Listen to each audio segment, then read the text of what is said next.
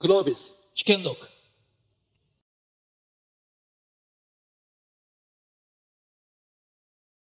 ありがとうございます。えっと、栗原です。本日はよろしくお願いいたします。あの、まさに4階まで 上がってきていただいて、途中2階、3階ぐらいで、あの、興味のあるものがあって、こう、あの、そこの部屋に行ってしまおうかなというところを、わざわざ4階まで来ていただいたという、あの、意思を感じまして、あの、えっと、今日はこの1時間、あの、皆さんと一緒に、あの、楽しみたいというふうに思います。で、えっ、と、今日はですね、あの、ネットゼロへの挑戦2ということで、あの、えっ、と、1が、あの、午前中の部で、あの、素材型エネルギー産業ということだったんですけれども、この2では、えっ、と、運輸、製薬、林業におけるという、あの、この3つの業種が並んでいます。えっ、と、この3つ、関係性実はあまりなくてですね、えーと、この企業さんに、あるいはこの経営者さんに、今日お話しいただきたいなということでお声がけをさせていただきまして、それが、まあ、たまたま運輸であり、製薬であり、まあ、林業といいますか、もっと本当は広いんですけれども、の会社さんだったということです。ただ、あの、今回のネットゼロにつきましては、これまでのまさにエネルギー産業だけが頑張る世界ではなくて、もういろいろな企業さんが全員で、えー取り掛からなければいけないという問題だと思いまして、じゃあそれぞれの企業さんは、それぞれの業界さんは、どういう課題を抱えて、どうこう、現実の中で2030年、あるいは2050年に向けて、えーそこと折り合いをつけていくか、どう飛び越えていくか、ということについて、あの、お話をいただきたいと思います。結論としては、三者三様だと思います。ただ、自社だけではできない、やはり力を合わせて、えー共同で、えーあの全体の仕組みのを動かしながら、主体的に動かしながらやっていかなければいけないとということだというふうに思っております。その辺があの実感していただければなというのが、これが私自身の思いですが、皆さんが受け止めていただくことは本当に様々だと思います。それでは早速始めさせていただきたいと思います。あのまずはまさに三者三様というふうに申し上げましたけれども、あのそれぞれの会社さんでどんな取り組みをし、どんな課題を抱えているのかについてちょっとお話をいただきたいと思います。ではまずあの岩崎さんの方からお願いいたします。はい、あの私の方から私どもの会社の取り組みと課題についてお話をします。えー私ども今年で240周年なんですね。で、その間全然変えてこなかったのが実は武田イズムという考え方がありまして、そのベースになっているのは、あの、売り手よし、買い手よし、世間よしの三方よしなんですよ。で、その考え方がまさに今の ESG の考え方にも当てはまるというふうなことなんですけども、変えてきたのはですね、実は薬の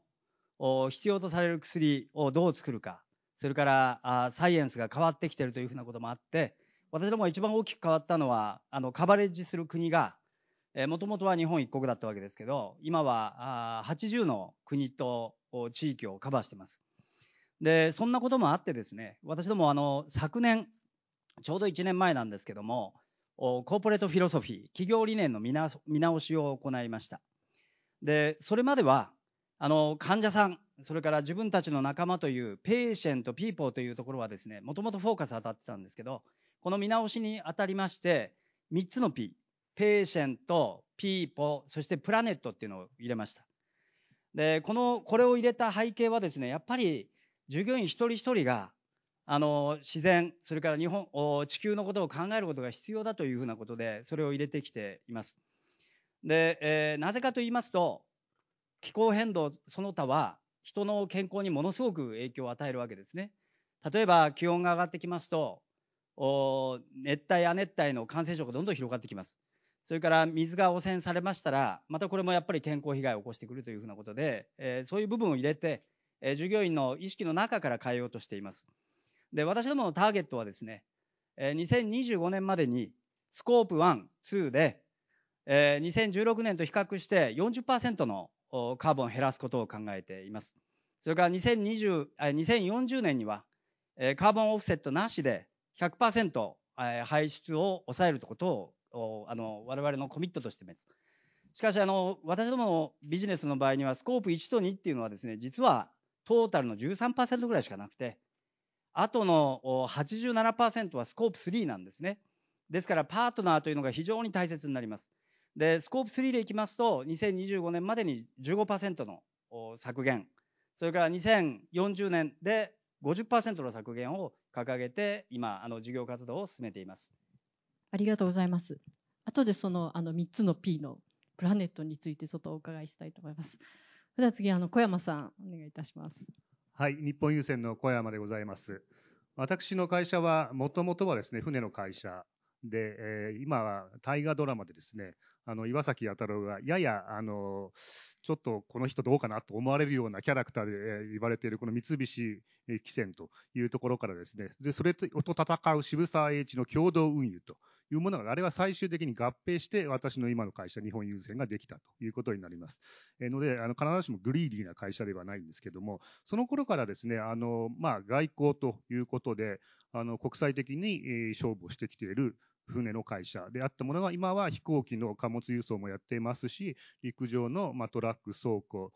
鉄道を使っての物流も行っているということでございます。で我々の会社はですね、ただしその排出、CO2 の排出のほとんどは船からということになりまして、先ほどの話とは全く真逆でですね、スコープ1がもう90何パーセントということで、ほとんどの排出はスコープ1であると。自分のところの船、あるいは飛行機から出てくるというものになります。でご存知ない方にお話申し上げますと、まあ、船というのは結構大きくてですね、長さが200メーターから400メーターぐらい、幅が40メーターから60メーターぐらいのすごく大きな船でたくさん運びます。で従いまして、船一個一個の排出量はものすごく多いんですが、トラックに比べれば、貨物1個あたりの排出量は20から30分の1、飛行機に比べれば100分の1の排出量で運べるということで、オリジナルにはすごくエコなあの物流モードなんですけども、ただ排出量はものすごく大きいです。いっぺんに20万トンとか30万トンのものを運びます。で、それは、えー、中東からの原油であったり、オーストラリアからの鉄鉱石であったり、あるいは液化天然ガス、LNG であったりということで、我々の生活にもう本当に密接で、船が止まると、ここに今いる時のその電気もつきませんし、電気を使っている水道も出てこないと。で、こんな机も全部なくなってしまうというようなことで、まあ、まさに人々の生活を支えるということで、Bringing Value to Life というのがフィロソフィーになっていますけれども、そういった会社でございます。で、基本的に船は重油を炊いて走っておりますので、排出量がものすごく大きいんですが、この排出量というのは国際海運の場合、それぞれの国には当てられておりません。つまり我々の排出量はもう日本国にはつかないと。国際海運については国際海運というカテゴリーで何とかしなさいということで、パリスアグリメントの中には入っておりません。従いまして、えー、もう花からですね、国際の場でそれぞれ話し合って、ルールメイキングも行行われますし、また自社でやる活動も国際的なあアンダースタンディングのもとでですね、自分たちで考えて発信していくというようなことになっています。で一昨年頃からですね、あの当社の社員向け、あるいは外向けにですね、まあ、ESG をしっかり定着させるために、ESG ストーリーを作りましょうということで、それを作って昨年発表してですね、これまさに午前中ですね、あの、水野さんがおっしゃってたんですけども、社長から一人一人メールを出しなさいというようなことをおっしゃってましたけども、それと同じようにですね、ESG ストーリーを発信して、社長自ら、あの、一人一人の従業員に説明しているというようなことをやってきています。それでかなりそそ当然排出の目標もその時立ててるんですけども、その後ですね、COP26 に向かってとんでもなく目標値が上がってきてしまって、それへの対応がまあかなり大変で、今は当然海運会としても2050年ネットゼロということで、じゃあネットゼロっていうだけで本当にできるのかというところが問題で、重油を炊いてるエンジン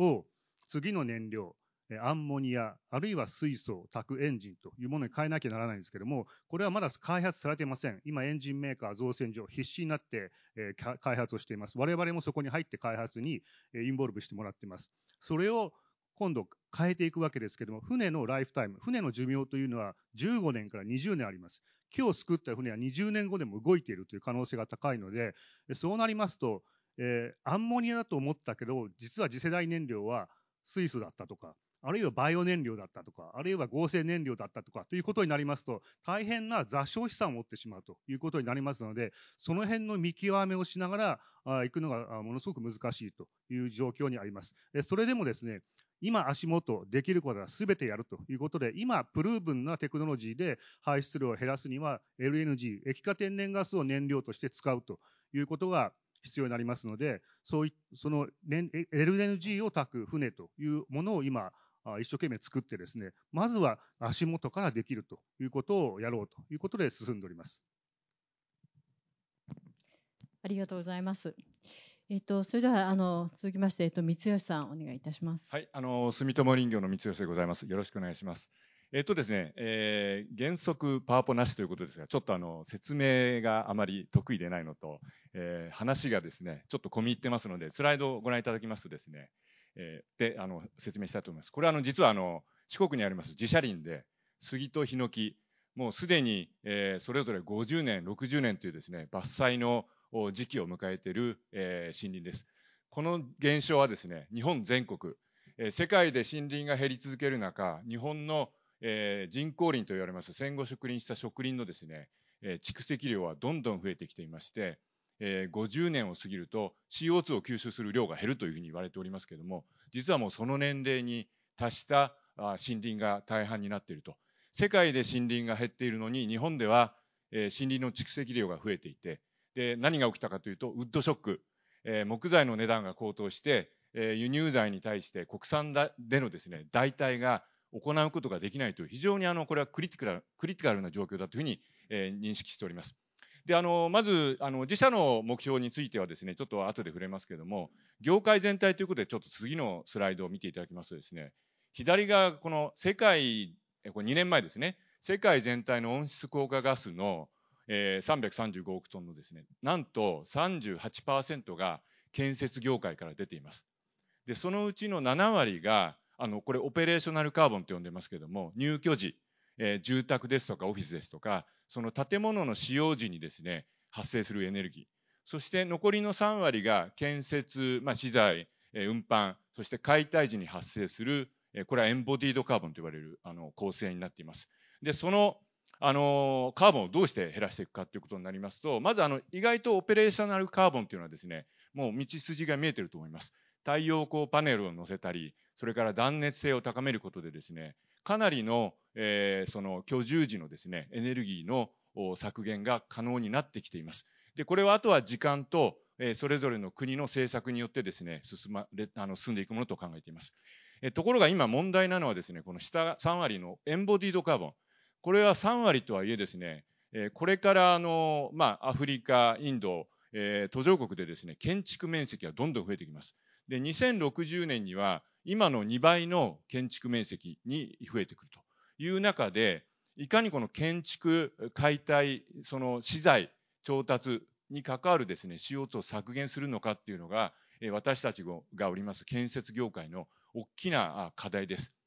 で、その回答がこの右側、えー、実はですね、これあの、オーストラリオーストラリアのメルボルンに今年の年末に着工します15階建ての木造ビルです。で、強度の関係で、えー、下5階はですね、RC を使っておりますが、えー、それから上の15階までは、えー、木造で作っています。作る予定です。で、なぜこれが日本の写真でないかというか、そこはちょっとあの残念なところなんですが、まず世界でやっていこうということで、メルボルンで着手します。で、実はこのビルはですね、先ほどのオペレーショナルカーボンは、まあ、断熱性を高めて、太陽光パネルを載せましてですね、それからあのオーストラリアはかなりあの排出権取引も進んでますので、一部オフセットを加えますと、operational carbon はもうゼロにできるビルでございます。で、さらになんとあの木材をですね、4000立方、4000 cubic meter 使う使うことで、その木材に固定する炭素がですね、3000トンと言われています。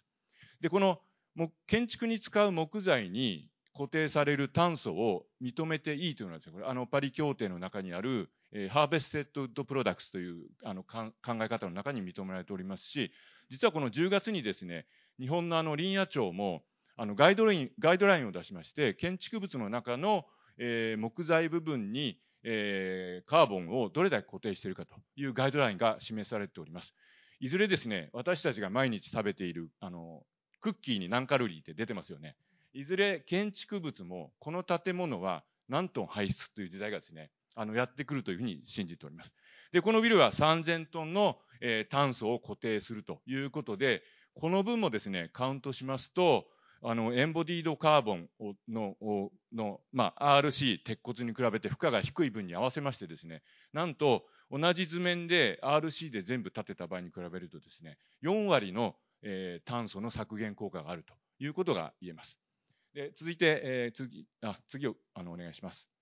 であの住友林業のですね、えー、事業が非常にあの皆様の住宅メーカーのイメージが多いと思うんですが、えっと、カーボンの観点、カーボンサイクルでどういう事業になっているかということをちょっとお示ししていますが、まずあの吸収固定というところをご覧いただきますとですね、えー、国内に4万8000ヘクタール、これが大体、えー、国土の800分の1ぐらいです。それからあのニュージーランド、インドネシア、えー、パプアニューギニア等でですね、えー、15万ヘクタール余り、合計しますと28万ヘクタールの、植林事業を行っております。で、ここからですね、えー、切ったものは排出、それから新たに植えて、えー、ネットで見た時の吸収量が年間の78万トンということでですね、これがあの住友林業のスコープ1と2のすでに倍ぐらいになっていますので、スコープ1、2だけ見たときは、えー、カーボンネガティブになっているということが、あのこの計算上では言える。でさらにあの、えー、森林面積の中に固定しているストック、カーボンがですね、6500万トンをあるということが今試算されております。で、えー、その山をですね、いかにきちっと回して、えー、木の樹齢を一定に保ってですね、森林のその CO2 の吸収効果を維持していくかという意味では、えー、適切に伐採をして、管理をして、え木材を生産していくということになるんですが、この木材には先ほど申し上げた炭素固定機能があると。そして、え木造住宅、木造建築を普及することで、え炭素を長いことですね、え蓄えて、で、その建物が解体されれば、えバイオマス発電の燃料として、え解体剤として、このサイクルをまた回していくという感じで、えー、まあ、あの、住友林業ご参考までに、えー、国内外でですね、えー、建てた木造住宅の実績が40万棟ございますので、これに対するその固定効果っていうのが今後、あの数字で表せるような時代が来るのではというふうに思っております。で次をお願いします。えっ、ー、と、まあ、こういう、まあ、住友林業のあの事業そのものですね、森林経営、そして木材の加工、建材の加工、そして流通、えー、さらには木造建築の普及ということがですね、うまくこのサイクルとして回り出すことが、えー、日本全体で、えー、広げられていけることをですね、我々は、えー、ミッションとして、えー、全社で取り組みたいというふうに考えております。まあ、あのここに書いてあり、漫画で書いてありますけども、あのいわゆる再生可能な自然資本であります森林資源を守るべき山はしっかり保全して、え生産林としての山はしっかり植えて切って、また植えるというですね、サイクルを回すことで、あの我々あの circular bioeconomy と呼んでおります。え循環型で、しかも経済的に成り立つ仕組みを、まあ、作っていこうと。で、そのフロントランランナーとして、え企業としてはやっていこうという取り組みを今行っている状況でございます。そしてあのスコープ1、2のお話はあの先ほどしましたけども、実はやはりスコープ3、特にあの販売した製品、これは住宅になるんですが、その住宅がまあ50年、60年使われる間に、えー、まあエアコンなどのですね、電気製品を通じたあのエネルギーの消費によるエミッション、これがですね、全体の9割に今達しております。で、これを今後どう、あの、えー、あの排水量を削減していくかっていうのが、あ住友林業としてのですね、今抱えている大きな問題でございます。ありがとうございます。あの、私も実はあの、えっ、と、皆さんと全然業種が違う金融を30年以上やっておりまして、あの、まあ、ちょっと今更ながらに、あの、皆さんのそれぞれの、あの、えーと、違いかつ今日あの今お話しいただいただけでも例えばその日本郵政さんのスコープ1っていうのは他社さんにとってのスコープ3になっていくわけですしそれから武田さんのその、まあ、全体のあの排出量というのはもう大きなバリューあサプライチェーンでのそのスコープ3っていうのがものすごく大きいと。それからあの住友林業さんの場合のまたこれスコープ3っていうのはえー、その住宅を建ててその後その50年住まうっていうことから出るあの、えー、排出量というようなことであったり逆にあのネガティブな方にあの森林資源が使えるというようなそうするとあのこの、えーと、3社さんを足すだけで一体足し引きでどうなるんだろうと いうふうに見てたりもするわけですが、まあ、ことほどさようにあの個社だけではなくてやっぱりこう全体でどうこううまく回っていくかということが大変重要かなというふうにあの、え今の話を聞いて思いました。であのまずちょっと岩崎さんにお伺いしたいんですけどあの、えーとまた個人的にあの思いますのはおそらくこの3社の中で一番、えーと、ネットゼロのあの実行計画が、まあ、身近なところで達成できる解散かなというふうに思いましたが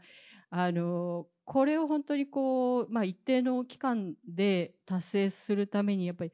な何がこう社内で必要なのかっていうことですとかそれからあの実は、えーと、そもそもあの岩崎さんにあの対して思っていたのはあの武田さんはその、まあ、カーボンプライシング等を導入してあのどこの地域であのどうこう生産するのが一番いいのかっていうそれぞれその国境を越えたあのサプライチェーンではあるんですけれどもそういうこう競争力みたいなところでうまくあのポートフォリオを作られてるんじゃないかと思ったんですが逆にそうではなかったと、えプラネットっていう発想でそうではなかったということのようなんですがその辺についてのちょっともう一度あのお話を伺えたらと思います。はいありがとうございます。えー、私どもの考え方はですねもともと製薬企業っていうのは患者さんの健康人々の健康ということなのでどっかの国だけが良ければいいっていう発想はないんですよ。それで、えー、社内に CAPS というあのプログラムがありまして、これはあのクライメートアクション、えー、プログラム for サイトっていうんですけど、各サイトごとにゴールをきちんと定めてですね、えー、そこでできることをきちんとやっていこうというふうなことです。で、現在のところ、2019年の段階で、えー、サプライチェーン全体で考えますと、カーボンニュートラルをもう実はスコープ1、2は達成してるんですよね。ところが、これから先やっぱり課題になるのは、その、サプライヤーの方々とどう連携するかっていうふうなことになりまして、先ほどあの、栗原さんの方から一言ありましたけども、カーボンプライシングということについてはですね、実は計算はして外、外数は出してるんですけど、それによって投資の先を変えるとかっていう判断には使っていません。あの、たまたまあ政府系のですね、インターネットに私どもがあの、えインターナルカーボンプライシングのシステムを入れてるっていうんで入っちゃってるんですけど、あれ実は間違いなんです。あの、私どもはそういう取り組み具体的にやっていません。ただその分、パートナーというのを非常に大切にしていて、えー、例えば先ほど言いましたその CAPS というプログラムと並行してですね、あの、パートナーバリュー、えー、パートナーバリューサミットっていうのをやってるんですよ。で、これはあの、パートナーの方々と一緒になってもっと世の中に対するバリューを上げられることがないかということを検討していろんなアイデアを出しながらあのやってるんですけど今まで185ぐらいのいろんなアイデアが出てきてます。でこれは必ずしもあのカーボンニュートラルだけを取り組んでるもんじゃないんですけれどもおその中の約40%のアイデアはですねやっぱりカーボンニュートラルに向けてのアイデアだというふうなことをあのちょっとお話をしておこうと思います。あの後ほどまたパートナーのあのパートナーですとかいろんな取り組みについてはまたご紹介させていただくと思います。ありがとうございます。そうするとやはりあの日本国内の競争力みたいなそういう形でこう投資判断をしたりっていうことはなくて、もう全世界のサプライヤーで、はい、はい、ありがとうございます。えーと、それからあの小山さん、えーと、逆にあの先ほどのお話を聞いていて非常にやっぱりこうどういうタイミングで投資をしていくかかつ、えーと、それもあの今ある技術ではなくて日々進歩している技術を取り入れながらどう船のあのライフタイムをこう更新していくかっていうのがものすごく難しいなと思いましたのとあとはそのハードの船だけではなくて実はオペレーションですとかそういったところでの CO2 の削減というのも大変大きいというふうにお伺いいたしました。かつ、あの、小山さんは、あの、えー、えー、と、技術本部長でいらっしゃって、あの、えっ、ー、と、DX 等もご担当されているということでございまして、あの、そういった観点から、やっぱこう、あの、どう、なんとかこう全体としてあるいは新しい考え方を入れて、えー、あのネット図量に持っていくのかっていうところをなんかどんなふうに描かれてらっしゃいますか？はい、あの2050年のネットゼロに向けましては、あの掛け声だけでなく、どのタイミングでどの船を入れ替えて、えそして最後どれぐらいまで行くかというシミュレーションは今行っております。ほぼほぼできていますが、あのまあ、2050年段階でも少しやはり CO2 が出る船が残るということになっていますので、まあ、それはまた別の話の機会でお話ししますが、あのおっしゃった通りですね、投資の判断というのがすごく難しくて、船はですね、一つ、一隻の船で、下手すると一つの工場ぐらいのお金がかかる買い物で、まあ、船一隻いろいろバラバラ種類がありますけども、大体50億円から200億円ぐらいの間の額がかかります。で、当社は800隻の船を動かしてますので、まあ、それを入れ替えると、まあ、その計算をすると結構気が遠くなるんですけども、えー、今、先ほど申し上げたのは足元で LNG 炊き、LN、我々は LNG 炊きと言いますけども、LNG を燃料として使う船にするとですね、船の値段がそれだけで20億円ぐらい上がってしまうと。いうことになるんですけども、そのインターナルカーボンプライシングという、まあ、あのきっちりとしたもんではないんですけど、当社では ESG の物差しを当てろということで、今までのようにですね、あのまあ、どれだけ儲かるかということではなくて、排出量はどうなんだと。で将来的にあのカーボンのレビーがかかったとき、カーボンのあの炭素税などがかかったときですね、どうなるんだということも含めて、きっちり ESG の物差しを当てた上で投資判断をしていこうということで、それを踏まえた上で、今はあの LNG だきというものに、えー、メリットありと。えー、というか、まあ、本当にあのお客様がそんだけの負担、コスト負担をしてくださるかどうか、実は分かりません。しかし、それをやらなければもう生き残れないだろうと、まあ、いうことは、まああのまあ、最近の COP26 の流れを見ても明らかですので、ともかく誰かがやり始めなければ、業界は進んでいかないということもありますので、それでやり始めていると。でただしですね、この LNG の次の、えー、アンモニアとか水素のエンジンが出てきてできてくるのは、プロトタイプができるのはおそらく2026か27年。本当に造船所で、どこの造船所でも船ができてくる、その新しい船ができてくるっていうのは2030年以降です。じゃあ、それまではどうするんだとやはり効率を上げていくということで、ここでやはり必要なのが DX、 digitalization、それから digital transformation になります。で、これは、え一生懸命デジ、まず digitization ということをまあ行って、これはハードでえー、行っていくわけですけども、やはり一番肝となるのは人。で、えデジタルトランスフォーメーションができる人材と、デジタル人材というものを育てると。いうことで、これは何もですね、IT 屋を育てるということではなくてですね、やはりディスラプションを招くことができる、今の業態でいいのかで、一回破壊してまた新しいものを作り出すというようなデザインシンキングというアイデアをですね、持った社員を増やそうと、もう全員だということで、全員に対してデザインシンキングの講座を受けてもらって、それでデジタル人材、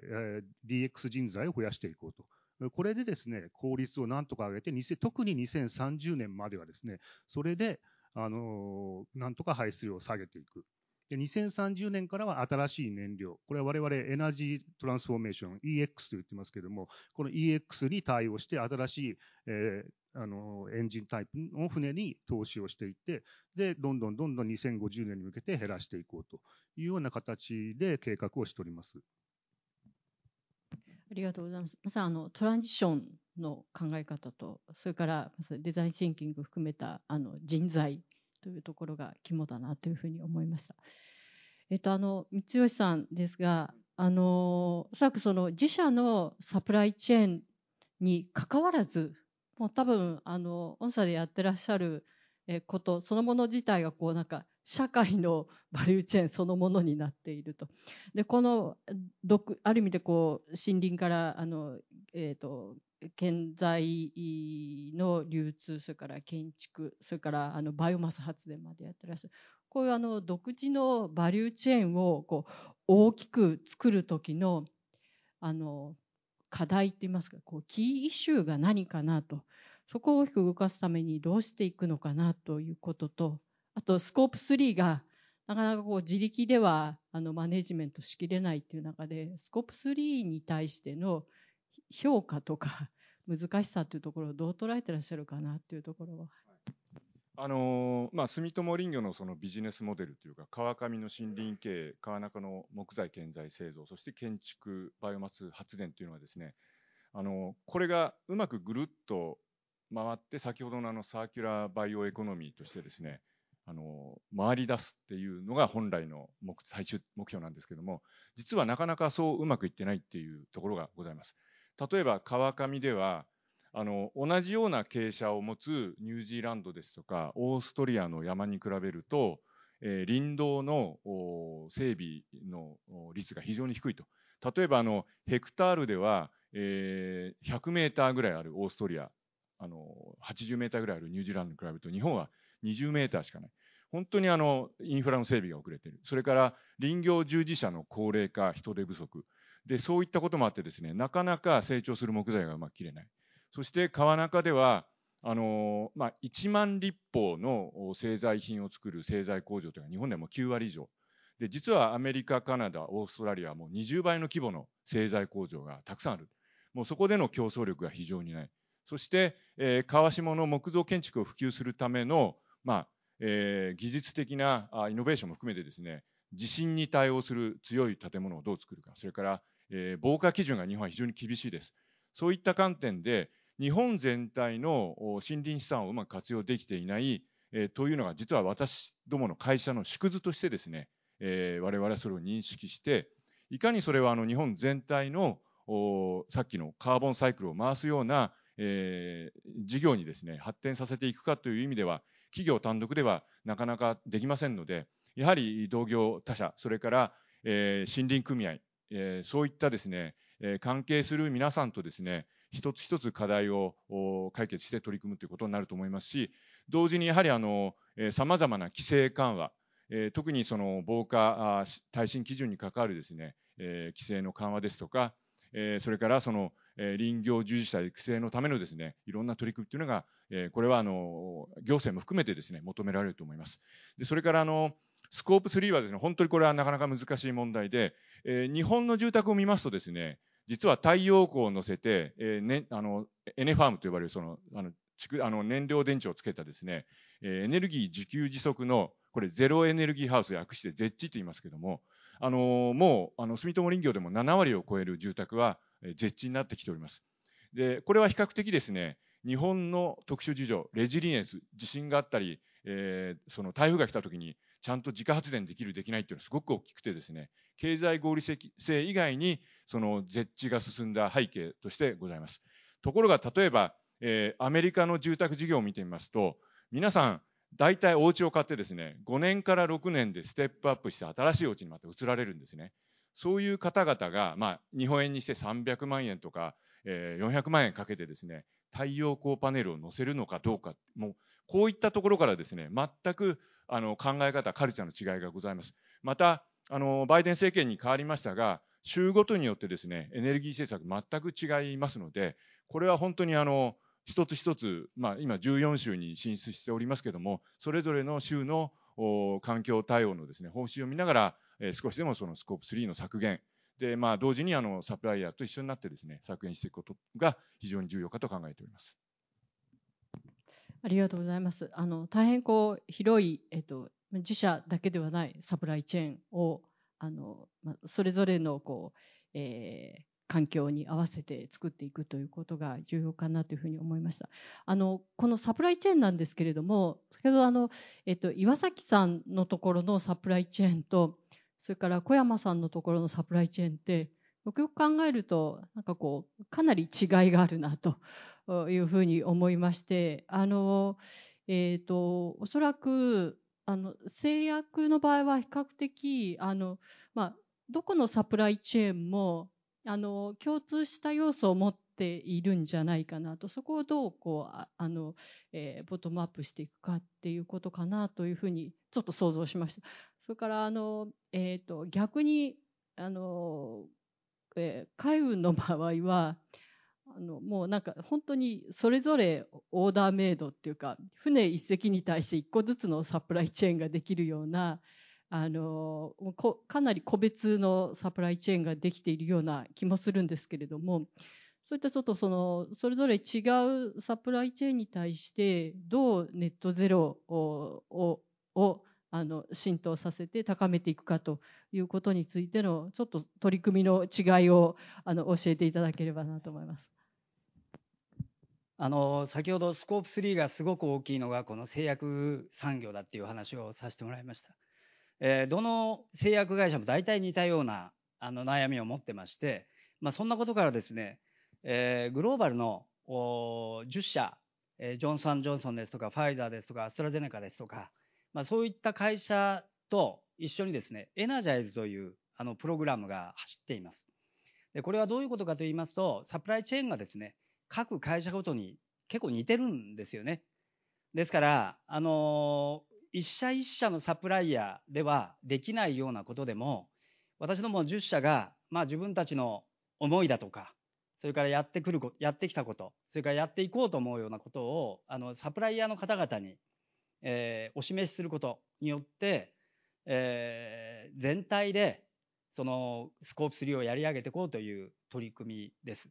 で、ここの、あの、ちょっと面白いところはですね、まあ、日本は、まだ実はそのスコープとしてまだ入りきれてないんですね。で、まずは、あの、ヨーロッパ、それからアメリカから始まって、え、いずれは日本もそのスコープに入れてやっていこうというふうなことなんです。で、その背景は、あの、後ほどまた、あの、議論があるんだと思いますけども、やっぱりやりやすい国、やりにくい国っていうのが実際にはあります。で、私ども自身はですね、大体6万ぐらいのサプライヤーとお付き合いがあって、全部とやろうとしてもなかなか難しいので、あの、いわゆるグリーンハウスガスの排出をですね、その中の大体3分の2ぐらいになっているサプライヤーの方々を300社、えー、特定しまして、その方々とまずあの積極的に進めるというアクションをとっています。ありがとうございます。その300社っていうのは、その御社のサプライヤーというところですね。はい、ただ、多分どの会社もかなり似たところを使ってるというものですね。えーえーはい、ありがとうございます。逆にあのちょっと私個人的にオーダーメイドサプライチェーンというふうに言ってるんですけど、あの小山さんのところではあの本当にこうえ、と自分のところのサプライチェーン自体ももう顧客によってこうかなりまあ、様々だというふうにお聞きしてますし、また新しいサプライチェーンを作っていかなくちゃいけないっていうようなお話もあろうかと思いますけど、その辺をあのお聞きできればと思います。はい、あの当社のまあ仕事は物を運ぶということですので、まあ、ほとんどの会社さんのですね、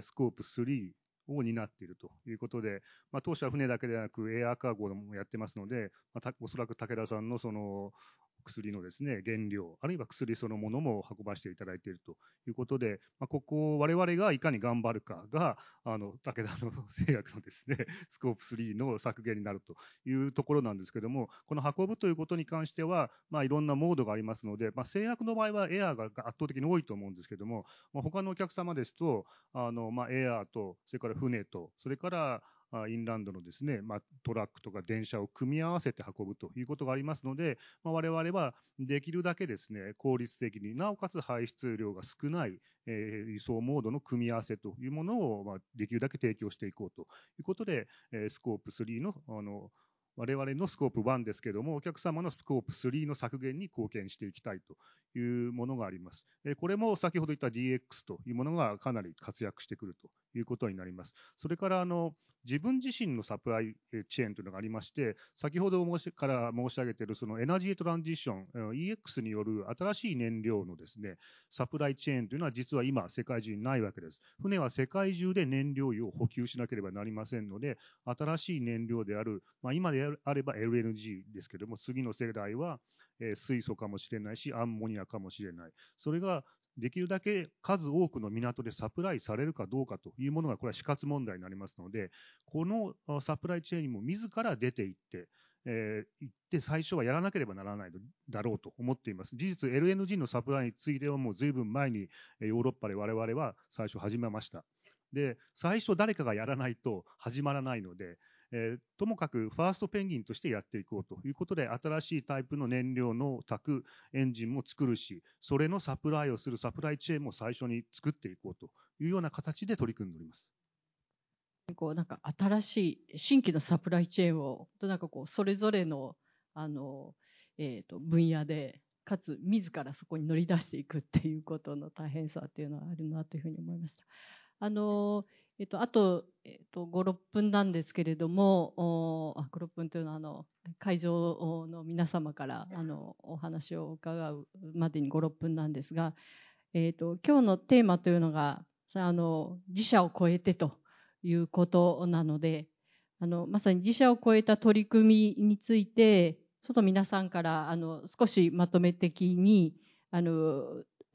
誰とどう力を合わせて、あるいはどういう仕組みでやっていくことが有効なのか、えー、あるいはあの自分がこう社会に貢献できることっていうことがあの何なのかっていうところをちょっと簡単にあのそれぞれお話を伺えればと思います。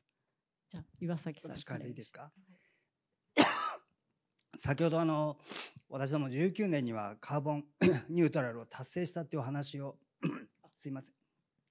させていただいたんですけども、はい、あの国によってやっぱりやりやすさやりにくさっていうのはすごくあって、えー、日本はじゃあやりやすい国かっていうと、まあ、そんなことはないのはあの大体皆さん分かってることだと思うんですけど一つやりにくさのに中にはですねやっぱり再生可能エネルギー由来の電力を、えー、買ってこようとかいろんなことしてもまず選択が少ない。それから高い。それからカーボンオフセットという観点でのクレジットについても非常に選択が少なくて高い。ですから、私どもはやっぱりあの小山さんとこもそうですし、三吉さんとこもそうですけど、いろんなところと連携をしながら、あのアドボカシー活動をしてですね、やっぱり国として、え、どの国でもなんですけども、国としてどどうやったらもっと選択肢が増えて、安く買えるようなものができるかということが一つの大きな課題だというふうに思ってます。はい、あの、まあ、カーボン、すみません、あの、カーボン、じゃ GHG の削減を考えるときには、これをやれば必ずコストは上がります。ですので、サプライチェーンの中で誰が負担するかということになりますと、やはりみんなで負担しなきゃいけないだろうということになりますと、まあ、我々が身近な例で言いますと、例えば鉄鉱石を運びますと。で、それに新しいタイプのエンジンをつけて何十億円余計にかかりましたと。じゃあ、あの、日鉄さん、JFE さん、えー、それだけの余計な運賃をいただけますかというと、いや、そんなことはできないという話になります。で、鉄の会社は、えー、この下の、あの、まあ、自動車会社、あるいは造船所に今度は鉄を売っていくわけですけども、じゃあどこまで、あの、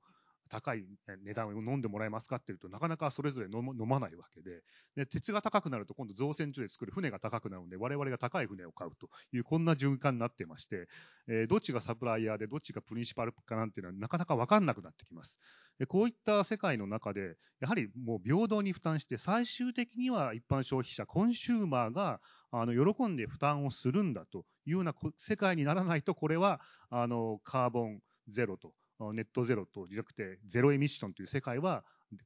来ないんだろうなというふうに思います。これをでも一社で作り上げることはできませんので、まず我々のような、まあ、あの B2B の世界でですね、手を組んで、タッグを組んで、まあ、やるということが大切ですし、それを、そういった情報をきちんと発信していって、コンシューマーの方々、我私自身もコンシューマーですけども、やっぱり一人一人の消費者にその分のコスト負担というのは必要なんだということをぜひとも理解していただくということが大切かなと思います。ありがとうございます。あの三吉さんの本ですが、えっと、B2B だけではなくて B2C もある。それから森林の吸収もあると。あのこう出せる価値というのがかなりいろいろな可能性があるんじゃないかなと思うんですけれどもそこに対しての期待とまたそれを本当に実現するためにあのこうどこをどう変わどこがどう変わっていくといいのかっていうあたりをお聞かせいただければ。ですね。あのまあ削減目標のお話がやっぱり多い中でですね、一方でその吸収とか固定効果っていう話をちょっと触れますとですね、やはりあの森林の吸収源っていうものが、えー、非常にこれから評価される時代がやってくると思います。で、あのそれこそあの GAFA といった大きな企業がですね、もう世界中の山をこう買って今動きがある中で、えー、我々もともとその林業の会社として森林経営を行ってきた中でもですねやはりその従来木を植えて丸太にして木材を販売した経済的価値っていうもの以外にですね、今まさにあの環境的価値、特に CO2 の吸収源のあの評価がすごくあの期待されています。ただ、ここの問題は、本当にその山が植えた後にですね、育って、えー、しっかりとカーボンを吸収、あ、CO2 を吸収して、カーボンをストックできているのか。で、これ、これをですね、本当に正しく計測して、定期的にモニタリングできる仕組みがなければ、本当にいい加減な、あの、カーボン吸収源としてのクレジットになってしまうわけですね。で、それを、まあ、企業、一企業としてですね、えー、まあ、あの、インドネシアのお話をしますと、えー、カリマンタン島で、えー、10年ぐらいやってきた、その地表のデータをたくさん持ってるわけなんです。で、実はこれはデータンチっていう、あの、まあ、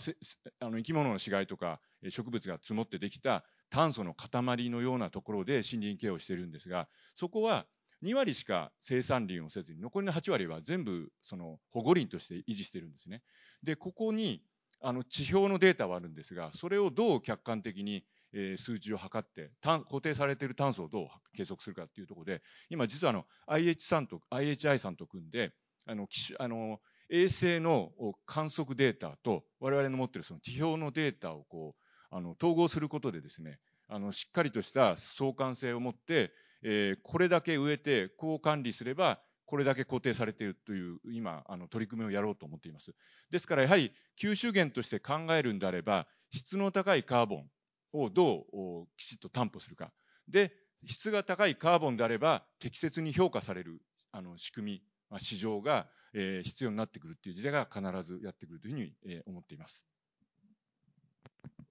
はい、あありがとうございます。まさにあの森林価値をどうこうあの見える化していくかと。でまたそこにこういろんな市場メカニズムを入れていくということが大変重要かなというふうに思いました。えっと、それではあのここで、えっと、皆様からのあの QA セッションの方に移らさせていただきたいと思います。あのえっと、ご質問のある方は、えっと、挙手をお願いいたします。それから、えっと、ウェブの方はあの手上げ機能ででよろしいですかね。はい。はい、オンラインの方はチャットにて質問を受け付けてまいります。はい。それではいかがでしょうか。あ、はい。えっ、ー、と、大坪様。他にはとりあえずはいらっしゃらないですか？はい。じゃあ、大坪様と、すみません。ちょっとお名前。で、駒形様。ご質問の方、はい、あ、横から失礼いたします。ご質問は30秒程度でとどめていただきます、はい、お願いいたします。じゃあ、まずお二人から、はい、質問を受けさせていきます。えー、大塚倉庫の大坪と申します。今日はどうもありがとうございました。えー、一般的に質問させていただきます。特に岩崎様にご質問です。先ほどグローバルの10社で、えっ、ー、と、スコープ3の対象のサプライヤーに向けて、えっ、ー、と、まあ、そういうどうしていくかっていうお話をされてるっていうことをお話しされてましたが、まずは理念とか目的の共有からなのか、それとも実際に、えっ、と、こういう仕組みで DX を使って管理をしていくよっていう具体的なところまで踏み込んでるのかと、あとは将来的にはもちろんこの仕組みに乗っからないと我々、残念ですけど我々のサプライヤーとしてはノーですよっていうところまである程度10社であの、取り決め的な、紳士協定的なものができているのか、そのあたりのスコープ感を伺わせてください。あの、実はエナジャイズはまだ始まったばかりでですね、その具体的に、えー、今アクションを取ってるわけではないんですけども、ただ理念だけ共有してもしょうがないので、あの、かなり踏み込んだ具体的なアクションになってくると思います。で、今まだそんな段階ですので、そのエナジャイズにの対象にならないサプライヤーの方はお付き合いをしないというふうな議論は全くされていませんが、えー、私どもの見方でいきますとね、やっぱりサプライヤーの方々が一社単位でそのゴールをきちんと決めて、つまり、えー、カーボンの自分たちのところから出している量を計算をして、で、それに取り組みをしていくということは、なかなか難しいところがあると思ってるんですね。ですから大きなところもあればそうでないところもあってその全体でやろうと思うとやっぱり教育と言ったら変ですけども一緒にあの思いを共有しながらアイデアを出して取り組んでいくということが大切だと思います。はい、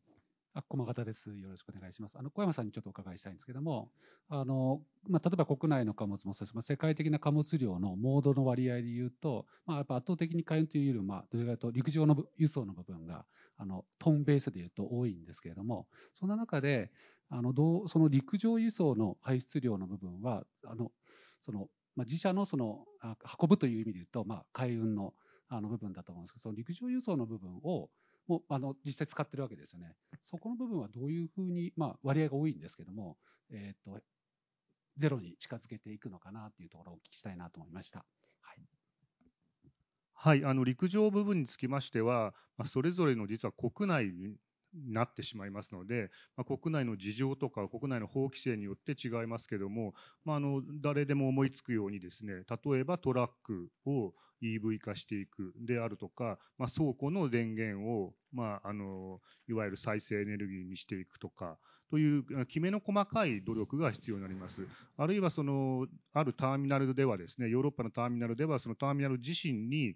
あのえー、風力発電の仕組みを作ったり、えー、あるいは太陽光発電をつけたりということで、そのターミナルの中、あるいは倉庫にで使う電源については、もう完全に再生エネルギーにしているという場合もあります。これは結構国々で様々ですけれども、そういった地道な努力をしているということだと思います。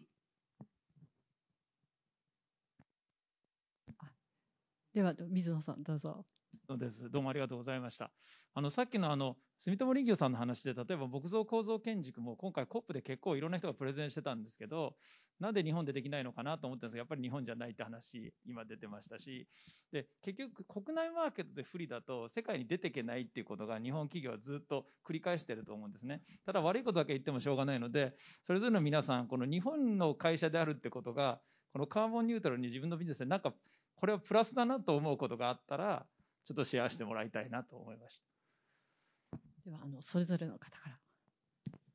ああじゃあ、じゃあすみません、あの、三吉です。えっ、ー、とですね、競争力のなさというのは、実際に木造建築を同じ図面で建ててもですね、ヨーロッパやアメリカでは、RC 鉄骨よりも安くできるっていうのが実情です。それに比べて日本ですと、えどう工夫してあの建ててもですね、まあ、1.2倍とか、場合によっては1.5倍のコストになってしまうというところがございます。で、その要因は、あの、様々な理由があります。先ほどのその火事に強い木材を、あの、こんなに分厚い石膏ボードでカバーしてですね、内乗り面積が小さくなるものを使わなければいけない法律だですとか、それからあのやはり後期、どのぐらいの期間で家が、あの建物が建つかっていうところはですね、やはり日本は特にあのえー、首都圏を中心に狭小地が多くてですね、やはりその運搬の問題等があってですね、これは本当に簡単には片付かない問題だと思っています。ただ一方でですね、あの、必ずしも上に高くする必要があるのかっていう議論もありまして、あの、特に3階建て、4階建ての、老人ホームですとか、学校ですとか、区役所、市役所といったものがですね、どちらかというと先行して木造化が進んでおります。そして、やはりあの、もう一つはその CO2 の吸収だけではなくて、そこに住まわれる人、あるいは働かれる方の、あの、まあ、ウェルネスというか、ウェルビーイングの観点で言いますと、非常に木造建築が、あの、健康にいい。これあの、まあ、様々な形で今検証しておりますが、あの、湿度を、えー、水分を吸って、えー、梅雨時も非常に、えー、いい状態にするし、乾燥したらその水分を適度に出して、で、実際にあの、保育園の園長先生が、木造に建て替えてからインフルエンザの罹患率がもうなくなったっていうお話をですね、これ複数でいただいております。それから老人ホームでは夜勤の従業員の方が今までは、え、鉄筋コンクリートの施設から、え、今度、え、木造の施設に来たら朝夜勤明けでも全然疲れが違うとかですね。そういったあのメリットがございますのでやはり日本のならではのあの必ずしもその高層ビルを価格競争でっていうことだけではなくて、え、いわゆる中低層の建物をえそこに住む人、利用する人、働く人のウェルビーイングっていう観点で、えもっともっと取り組めるっていうことは、あの、あるんではないかというふうに思います。それよりも、何よりもやはり国産材の、え蓄積量の多さ。で、今朝ほどあの、水野さんがおっしゃってた、その、新しいものと、それから使われていないものっていうか、その、これから使、発掘して、どんどん活用しなきゃいけないっていうものという意味では、えー、木日本の木材資産というのはまさに使われていない眠った資源だということが言えると思います。じゃあ岩崎さん。えっ、と、具体的なですね、アクションで日本が 非常に有利だというところについては、私は今、思い浮かびませんが、実はあのこういう取り組みって会社全体で取り組むことなんですよね。そうすると私どもあのバリューベーストカンパニーっていうふうな表現をよくするんですけど先ほども言いましたように三方よしみたいな考え方をですねグローバルに広げようと思うとこれは日本の会社の強みが結構生きるなというふうに私は見てます。であの三方よしの精神をですね私どもビジネスの判断をする時の順番に置き換えてまして patient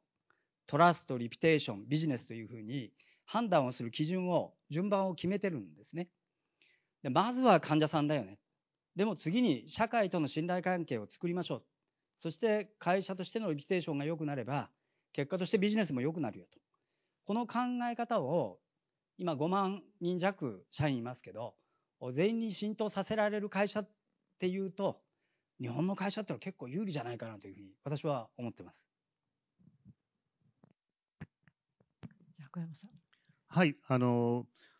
まあ、海運業界はですね、まあ、先ほども申し上げました通り、当初からまあ国際で戦っているんですけども、まあ、そうは言っても、やはり日本の会社ですので、日系のお客様が非常に多いし、あのまあ、船周りのですね、その装置類にしても、日本のメーカーさんのものを使っている場合が多いです。で、日本のやはり強みはですね、同じアンダースタンディングのもとでですね、えー、質の高いコミュニケーションができると。我々とサプライヤー、あるいは我々とお客様との間のコミュニケーションのレベルが非常に強く保てると。で、こういったその GHG の削減の問題にしましても、まあ、例えばですけど、あんまりこう、個別の名前言うともよくないかもしれませんけど、まあ、今回アマゾンとかナイキとかですね、2030年にスコープ3まで含めて、えー、カーボンゼロだと言いましたけども、我々は、我々の業界は相談されたこともない。で、先ほどから申し上げてます通り、ああちらの業界のほとんどのものは船で運んでます。なのに相談されたこともないし、我々の今知っている知見では2030年にカーボンゼロにはなりません。でも彼らはそういったふうにアナウンスしてます。でも日本のお客さんだと必ず手前でですね、そういったお話をして、どうやっていこうかと。で、コストこれぐらいかかっちゃうんだけど、なんとかしてくれませんかいや、それは無理だよとか言いながら、こういうキャッチボールをしながらですね、それでもなんとかやっていこうという、こういったその質の高いコミュニケーションというものが取れるというものが日本の強みだと思います。で、ものづくりに関してもですね、やはりメーカーさん、えー、ある時はコンペティターでありますけども、どっかではやっぱりコラボレーションということを、まあ、強くやってですね、新しいものを考えていこうという土壌は日本にありますので、こういった点が日本の強みだというふうに思います。ありがとうございます。あの、そろそろお時間が近づきました。あの、先ほどの小山さんのお話、これはまあ日本の強みでもあり、逆に弱みでもあるかなと思いますし、えー、例えばあの TCFD でもあの日本の場合は、えー、投資家さんよりもあるいは金融機関等よりもやっぱり各企業さんがあの宣言しているわけで取り組んでいるけれどもなかなかそれがあの表に出てこないあるいは外部から評価されないという中で、まあ、違うルールであのこう物事が決まってしまうというところをなんとか日本の企業が取り組んでいることっていうのをやっぱりこうあの、えー、ルールメイクの中に、えー、ぜひ入れてっていただきたいなというふうに思います。えーと、そろそろお時間になりました。えーと、本日のセッションはこれで終了させていただきたいと思います。あの今日のお三方はですねあの、まあ、企業のお話もされました、企業自体の取り組みのお話もされましたけれども、やはりこう、現実を見ながら、しかしながらこう、非連続な部分をどう実現していくかっていう、まさに実現を考えていらっしゃる、そのあの経営者の姿勢というところを感じていただけたんではないかなというふうに思います。えっ、ー、と、どうぞあの、この後、えー、あの、また、えー、あのネットワーキングをしていただきまして、あのいろいろな力があの合わさってと、えー、というところをですね、この場でまた実現していただければと思います。本日はどうもありがとうございました。どうもありがとうございました。